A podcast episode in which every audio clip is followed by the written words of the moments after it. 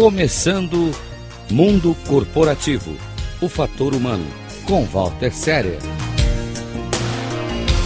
Rádio Cloud Coaching.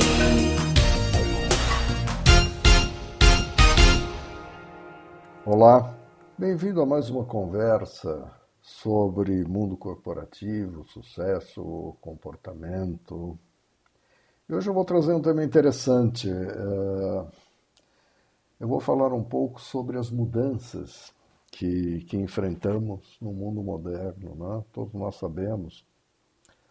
É, o mundo está mudando. Está mudando sem pedir nenhuma licença, e pode-se dizer com toda certeza que aqueles que não se libertarem das amarras a que estão submetidos e que não aderirem a essas mudanças serão literalmente excluídos do mundo futuro que nos espera. Fica a pergunta que, que muitos dizem: o que, que eu quero para a minha vida? O que você quer para a sua vida? Você quer voar como uma águia ou você quer ciscar como uma galinha?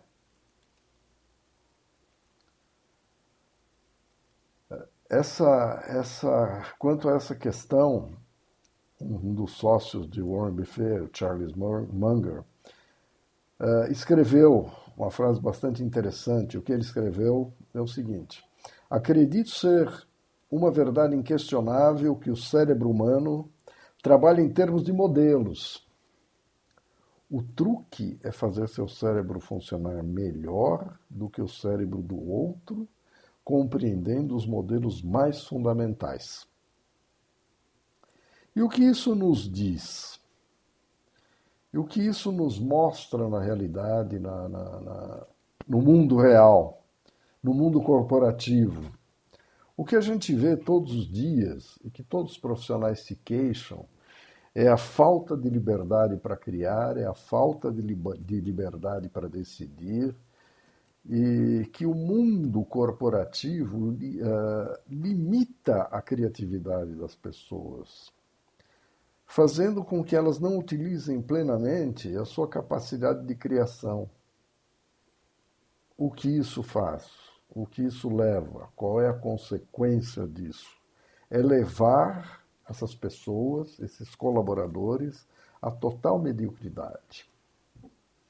E qual a importância disso?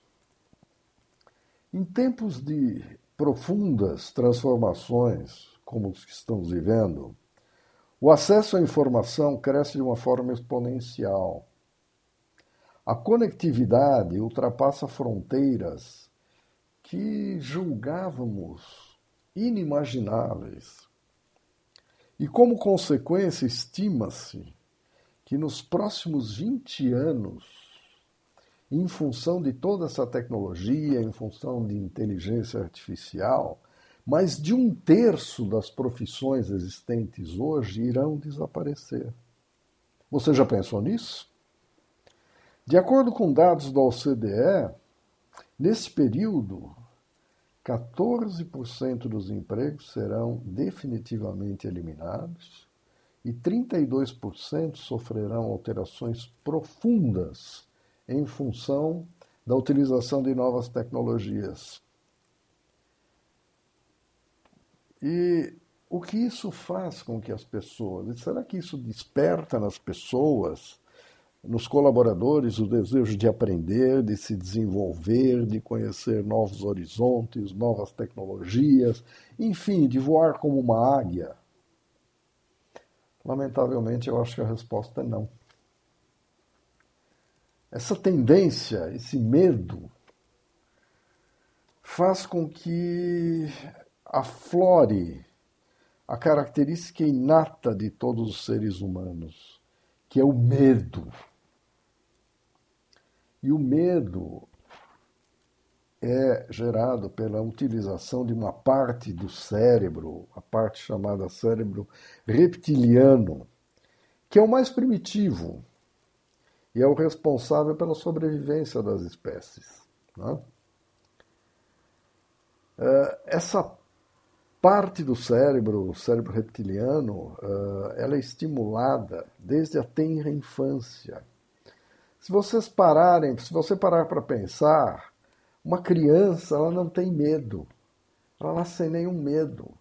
Ela cai, ela levanta, ela bate a cabeça, ela cai, ela levanta. E os adultos começam a incutir na cabeça dessa criança o medo: olha, não levanta que você vai cair, olha, não faça isso que é perigoso, olha, não faça aquilo que é perigoso. Essa, essa palavrinha pequena chamada medo faz com que sonhos sejam sufocados, projetos abandonados e muitas vezes nos condiciona uma vida medíocre. Né? Normalmente, as pessoas ainda vivem sob uh, a égide de uma educação onde o sonho é ingressar em uma boa faculdade, ingressar numa grande empresa. Note, eu falo uma boa faculdade, uma grande empresa, eu coloco isso entre aspas. Né? E depois disso, agem como gatos gordos que se contentam com uma dose diária de ração. E aí, essas pessoas são transportadas para aquilo que a gente conhece como, como zona de conforto. E por ali permanecem, até que alguém resolva tirá-las de lá. Isso, elas são tiradas de lá para o bem ou para o mal. Aí a pergunta que eu faço é: por que não ser protagonista de sua própria história? Por que não mudar? Por que não enfrenta riscos? Por que não deixa o medo de lado e viva a sua vida e não a vida dos outros, não a vida que, que fomos condicionados a viver? Uh, de novo, a gente pode colocar aqui, né, o que eu comecei a, o que eu comecei lá atrás a falar, a história da águia e da galinha, né? Essa, essa história tem origem e um filhote de águia que foi encontrado na floresta por um camponês que, a, que, que, que o levou para um galinheiro, fazendo que com o tempo ele se comportasse como, como uma galinha. É óbvio. Esse filhote foi levado para junto das galinhas e aprendeu os hábitos das galinhas. Até que um dia, essa águia já adulta, se comportando como uma galinha, um naturalista que estava fazendo pesquisa pela região, foi visitar a propriedade e ficou estarrecido com o que ele viu. E começou a discutir com o camponês sobre o que a águia poderia fazer, qual o potencial escondido dessa águia, esse potencial que não, não, não tinha florado ainda. Esse naturalista acreditava piamente na força, na força instintiva da águia. Enquanto que o outro, o camponês, contra-argumentava que não, que ela aprendeu a viver como uma galinha e que ela gostava de viver como uma galinha. E que assim seria, que ela iria viver como uma galinha e que isso era irreversível. Depois de muito insistir em treinamento, o naturalista consegue livrar a águia das limitações que lhe foram impostas e a fez voar. E assim permitiu a, que, a, que a águia conhecesse novos horizontes e partisse para aventuras até então desconhecidas para ela. Ou seja, foi viver definitivamente como uma águia. E a nossa vida é mais ou menos assim. O que muitos de nós ainda não entendemos é que o mundo está mudando sem pedir licença para ninguém. E que, se nós não nos libertarmos das nossas amarras, não aderirmos às mudanças, seremos, seremos literalmente excluídos desse novo mundo. E principalmente no mundo corporativo. No mundo corporativo, o que, além da falta de ambição, faz com que as pessoas caiam na armadilha e permaneçam prisioneiras em suas gaiolas douradas? A resposta é simples. elas gostam do que fazem e acreditam em suas competências. E essas competências, a cada dia que passa, vão se tornando mais e mais obsoletas. E essas pessoas acabam não se dando conta que devem aprender coisas novas e, principalmente, acima de tudo, assumir riscos, assumir riscos para voar como a águia, mesmo que possa cair. O que se faz então para que profissionais, para que colaboradores, de uma maneira geral, deixem de ciscar em, em busca de grãos, como faz a galinha, e alcem grandes voos e de fato vivam como águias. Existem dez mandamentos, são fundamentais, e eu vou falar um pouco sobre eles. Né? O primeiro mandamento, e esse é um mandamento que eu gosto muito de falar, ele é fundamental em todos os aspectos da vida, é definir o propósito. Mais uma vez eu vou falar definir o propósito. O Viktor Frankl, uh, um neuropsiquiatra e sobrevivente do Holocausto, disse uma coisa muito importante: quem tem um porquê enfrenta qualquer como. E por isso, por ter um porquê, ele sobreviveu a um campo de concentração nazista e se tornou um renomado psiquiatra. Segundo mandamento, obtenha novos conhecimentos e habilidades. Aprenda coisas novas todos os dias.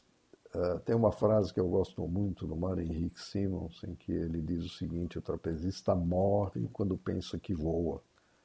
E nós somos assim, quando nós achamos que sabemos tudo, uh, nós estamos efetivamente em área de risco. Terceiro mandamento: desenvolva o autoconhecimento e a autoconfiança. E não dê ouvido, não dê ouvidos às críticas. Viva a sua vida, não a vida dos outros. Quarto mandamento: vença o medo e deixe a paralisante zona de conforto onde a permanência é alimentada pela necessidade de segurança e sobrevivência. Sim. As pessoas permanecem na zona de conforto por segurança e por sobrevivência. Um bom exemplo disso é a história de Howard Schultz, que era funcionário de uma empresa que vendia grãos de café torrado e teve a visão que depois ele ele transformou em objetivos de vender café expresso em lojas em grandes cidades. E fundou a Starbucks, que hoje é uma rede mundial de restaurantes e cafeterias. Ou seja, ele venceu o medo. Ele tinha uma posição confortável, saiu desta zona de conforto, venceu o medo e arriscou. E assim nós temos vários outros exemplos. Quinto mandamento. Tenha foco direcionado para o presente e a visão para o futuro. A gente fala muito sobre foco e energia, são duas coisas que se complementam. Uh, energia sem foco é desperdício, é coisa jogada fora. E foco sem energia não nos leva a lugar nenhum. Então é importante ter essas duas coisas, ter o foco e ter a energia para aquilo que a gente quer. Outro mandamento interessante é seja proativo, evite a procrastinação. Não deixe para depois. Parta para ação. Lembre-se do de Thomas Edison, que diz sempre que errou 10 mil vezes antes de, de, de, descobrir a lâmpada elétrica. Só que ele não diz que errou, ele diz que ele aprendeu 10 mil vezes. Então ele sempre foi proativo e insistiu, insistiu, insistiu. É, outro mandamento, agora o sétimo, tem objetivos específicos, mensuráveis, alcançáveis e relevantes. A famosa SMART. Isso vale para a carreira e para a vida pessoal. Quando eu quero dizer isso, saiba exatamente o que você quer, seja específico, mensurável, que você consiga medir uh, o, o, o que você obteve, o sucesso, onde você acertou, onde você errou. Lembre-se que uh, objetivos não são um trilho em linha reta, muitas vezes eles são uma trilha, e, mas eles não podem ser perdidos de, de vista e precisam ser medidos sempre. Precisam ser alcançáveis, não adianta eu ter objetivos que são absolutamente irrealizáveis. Vamos gastar energia de uma forma de uma forma desnecessária. E precisam ser relevantes, precisam ser coisas importantes. E também precisam ter uma data para conclusão. Eles precisam ter prazos. É assim que se faz um bom plano. Oitavo mandamento: questione. Questione sempre conceitos aceitos e mantenha sua mente sempre aberta para novas experiências e novos conhecimentos. Nono, desenvolva resiliência para lidar com o que der e vier. Isso é muito importante, a resiliência é uma grande qualidade. Ela não deve ser confundida com teimosia Resiliência é a capacidade de sair de uma situação difícil e seguir em frente. E não, e ao passo que a teimosia é perseguir um, um, objetivo, é perseguir uma meta, é perseguir uma coisa que seja absolutamente impossível de se atingir. Finalmente, o último dos mandamentos: aceite desafios. Encontre as respostas durante o seu trajeto, durante a sua caminhada. Pare, pense, mude sua estratégia, mude suas táticas de acordo com, com o andamento da situação. E aquilo que eu falei anteriormente, lembre-se sempre, o seu caminho, ele deve ser representado por uma trilha e nem sempre por um trilho. Muitas vezes nós devemos desviar do caminho originalmente escolhido, originalmente estabelecido, e escolher um caminho alternativo, mas sempre voltando à rota, à rota original. Assim, o que nós podemos concluir dizendo é o seguinte: para fazer face a esse mundo em mudança, se nós efetivamente quisermos se você quiser ser uma águia e voar como uma águia, o mais importante é buscar todos os dias por novos conhecimentos, novas habilidades e assim poder enfrentar uma longa e difícil corrida de obstáculos para não cair e não se perder pelos escuros e pantanosos caminhos da obsolescência profissional. Só através de novos conhecimentos, novas, novas competências, novas habilidades, você estará preparado para esse novo mundo que não é tão novo e que já é uma realidade e que se aproxima numa velocidade muito rápida. Uh, visite meu site walterserer.com. Se você quiser entrar em contato, meu WhatsApp 55 11 99 477 0553.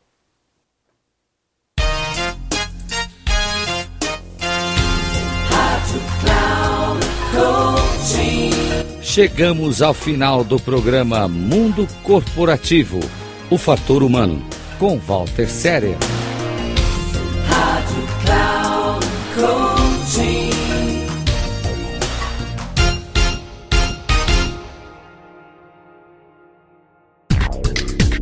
Se ligue! Mundo Corporativo O Fator Humano com Walter Serer. Sempre às terças-feiras às 14 horas, com reprises às quartas às 17 horas e na quinta às 9 da manhã, aqui na Rádio Cloud Coaching. Acesse o nosso site radio.cloudcoaching.com.br e baixe nosso aplicativo na Google Store.